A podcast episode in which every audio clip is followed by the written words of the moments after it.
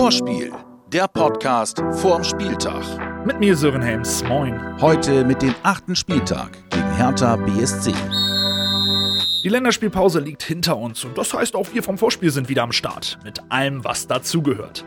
Und eins, das verrate ich euch schon mal. Der Preis von unserem Partner Umbro, den ihr gewinnen könnt, ist zwar jede Woche ziemlich cool, aber in dieser Woche gibt es etwas ganz Besonderes. Also dranbleiben, Leute. Drangeblieben sind auch unsere Jungs in Dortmund und in Frankfurt. In beiden Spielen geführt, dann zurückgelegen und am Ende doch noch ausgeglichen. Und mal ganz ehrlich, nach diesen nervenaufreibenden Spielen konnte ich die Pause echt gut gebrauchen. Du auch, Davy? Ja, also es war schon, schon harte Spiele und ähm, ich glaube, eine Länderspielpause und ein bisschen Ruhe tut immer gut und ähm, ja, ich persönlich fühle mich jetzt wieder voll aufgeladen für Samstag. Pause und Akkus auftanken. Hey, das kann ich auch.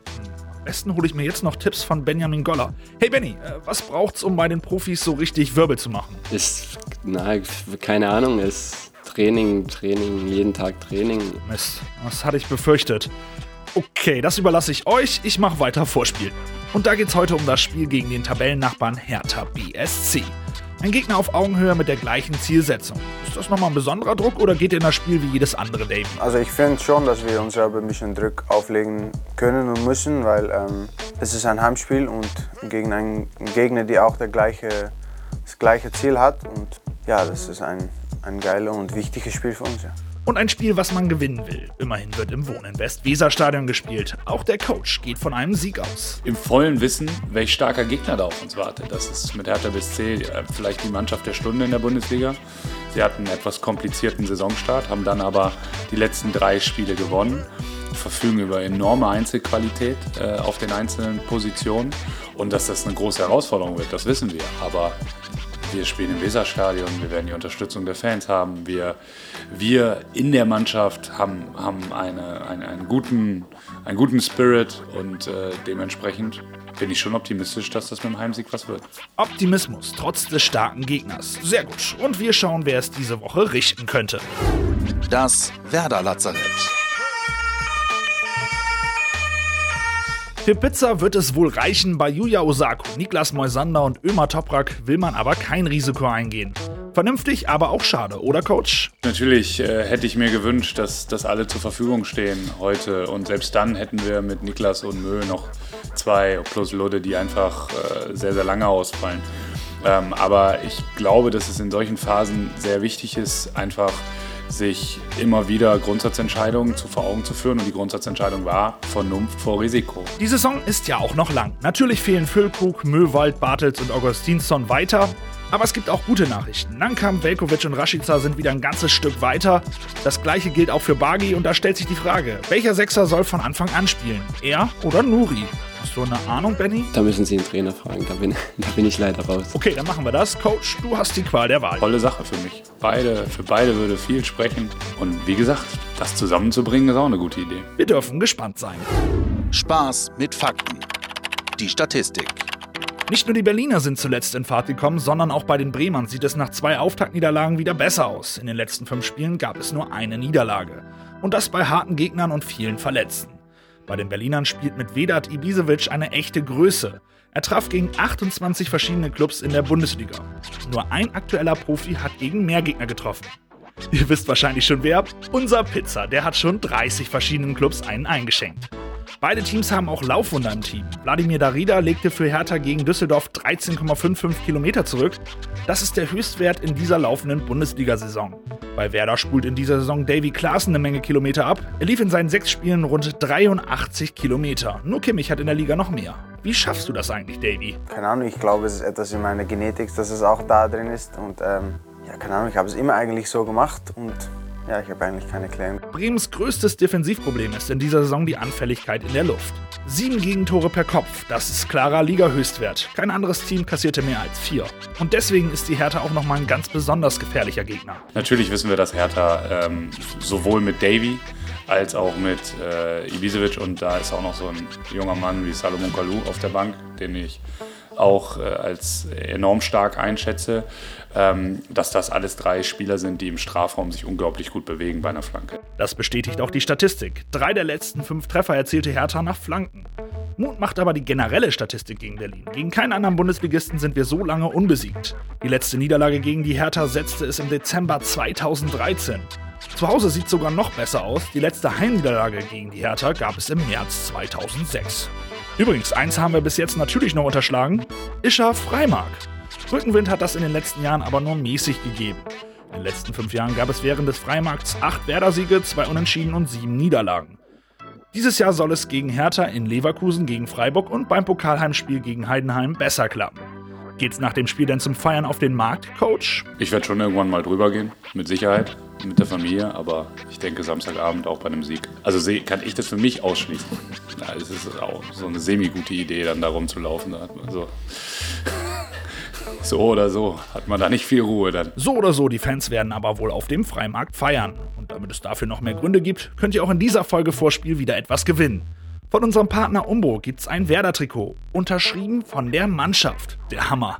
Und damit ihr eine Chance auf das Trikot habt, braucht ihr uns nur eine Nachricht zu schreiben. Schreibt uns Ischer Freimarkt an die Nummer 0174 668 3808. Und schon seid ihr im Lostopf. Viel Glück! Die Gegneranalyse. Der Hertha Berliner Sportclub, kurz Hertha BSC, ist Gründungsmitglied des DFB sowie der Fußball-Bundesliga mit rund 36.900 Mitgliedern der größte Sportverein Berlins und einer der 15 größten Sportvereine Deutschlands. In Fankreisen ist der Club auch als alte Dame bekannt. Am 25. Juli 1892 wurde der Berliner Fußballclub Hertha als einer der ersten Reihen Fußballclubs in Deutschland gegründet. Nachdem sich der Verein am 7. August 1923 mit dem Berliner Sportclub zusammengeschlossen hatte, wurde der Verein in Hertha BSC umbenannt. Übrigens nicht Hertha BSC Berlin, denn das BNBSC steht ja schon für Berlin. Ein Fehler, der schon so manchen passiert ist, unter anderem auch der DFL.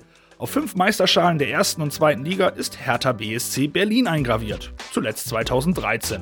Richtig ist aber eigentlich nur Hertha BSC. Bei den Berlinern spielt übrigens auch ein bekanntes Gesicht. Stürmer Davy Selke spielte von Januar 2013 bis Sommer 2015 an der Weser. Aktuell steht die alte Dame als Tabellenzehnter einen Platz und zwei Punkte vor Werder. Das heißt natürlich, mit einem Sieg würden die Grün-Weißen also an der alten Dame vorbeiziehen. Der Saisonstart ging bei den Berlinern ziemlich in die Hose, nur ein Punkt aus den ersten vier Spielen. Den aber immerhin in München. Also die haben, glaube ich, schwierige Anfangsphase gehabt, so wie wir eigentlich. Und ähm, ja, jetzt kommen die immer besser wieder rein und es bleibt eine gefährliche Mannschaft. Und wir hoffen, dass wir die schlagen können. Wie Davy schon gesagt hat, kam die Hertha zuletzt so richtig in Fahrt. Drei Siege in Folge. Allerdings mit Köln, Düsseldorf und Paderborn auch gegen Gegner vom Ende der Tabelle. In der letzten Saison waren die Bremer bei den Duellen zu Hause siegreich und holten in Berlin einen Punkt. Das waren aber recht umkämpfte Spiele, weiß auch unser Co-Trainer Thomas Horsch. Wir haben immer uns harte Auseinandersetzungen mit Hertha bisher geliefert und ich erwarte ein ähnlich umkämpftes Spiel wie letztes Jahr beim Unentschieden in Berlin oder beim Heimspiel hier. Dem müssen sich die Bremer auf jeden Fall stellen. Und Horsch selbst hat sich in dieser Woche schon mal unseren fünf Fragen gestellt. Fünf Fragen an Thomas Horsch. Mit Werder verbinde ich das Weserstadion und das eben schon in sämtlichen Facetten. Ich bin als kleiner Junge auf der Steh Nordgraden das erste Mal im Stadion gewesen mit meinem Onkel und dann ist mir das Wasser in den Schuhen in der Ostkurve und in der Westkurve gelaufen, als ich mit meiner Frau irgendwie eine 7 zu 1 Heimniederlage gegen Gladbach gesehen habe und bin eigentlich froh, wenn ich jetzt hier mit dir sitze und kann auf dieses wunderschöne neue Stadion gucken. Dann sage ich, das Weserstadion mit seiner Lage und mit, seiner, mit seinen vier Türmen, äh, das verbinde ich absolut damit. Was Florian Kofeld noch von mir lernen kann. Das kann ich nicht sagen. Jeder, jeder geht seinen eigenen, seinen eigenen Weg. Was ich von Florian Kofeld noch lernen kann. Da gilt dieselbe Antwort. Der beste Tipp beim Hospitieren bei Thomas Schaf war. Thomas hat zwei Sachen zu mir gesagt. Erstens so, das hört sich jetzt auch ein bisschen abgedroschen an, du musst authentisch bleiben. Das stimmt auch, aber er hat das noch ein bisschen ausgeschmückt. Er hat gesagt, wenn du kein Clown bist, macht es auch keinen Sinn, den Kasper zu machen. Das merken die Spieler dann. Das war der erste Punkt. Und wir saßen in Belek im Hotel zusammen. Du kannst nicht jedem aufs Pferd helfen. Auch das ist so ein Satz, der sich auch eingeprägt hat. Du versuchst vielen Spielern Angebote zu machen, aber irgendwann aufsteigen muss er dann auch mal selbst. Und nein, ich muss noch einen dritten sagen. Im Endeffekt kann ich am Abend auch nur eine Scheibe Brot essen. Auch ein Zitat von ihm.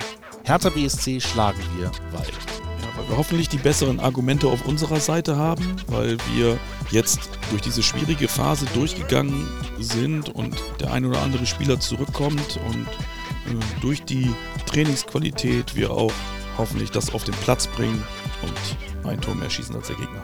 Und damit bin ich auch am Ende des Vorspiels angekommen. Aber für euch geht's noch ein kleines bisschen weiter, denn ich gebe ab an meinen versierten Kollegen Ailton. Das ist Kugelblitz, das Ayrton-Anekdote. 2003, 2004, dreimal gegen Berlin. Erstes Spiel, natürlich von diesem Katastrophenspiel gegen Paschen. Danach war nach Berlin und in Berlin 3-0. Ich, ich habe zweimal und Miku einmal. Und danach wir DFB-Pokal 6-1, genau, ist auch ein Tor mit Kopfballtor.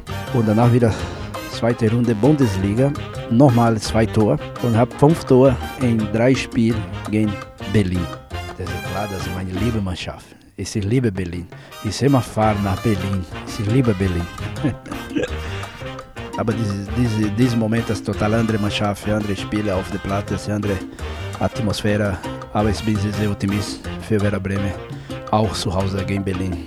3-0, ganz locker gewinnen. Vorspiel, der Podcast vorm Spieltag.